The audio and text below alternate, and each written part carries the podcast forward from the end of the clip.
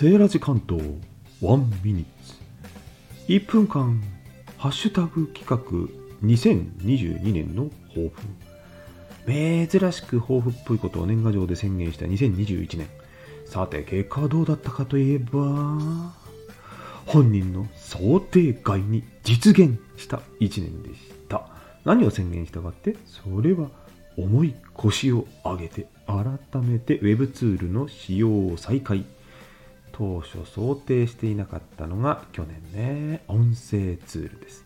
年が明けてから足を踏み入れたのがクラブハウス。それに続いてスタイフという音声 SNS の世界。それが本当に予想だにしなかった世界です。想像を絶する可能性を体感したわけです。では来年の抱負。それが難しい。思いついたら配信差し替えます。1分時間切れです。バイバイ。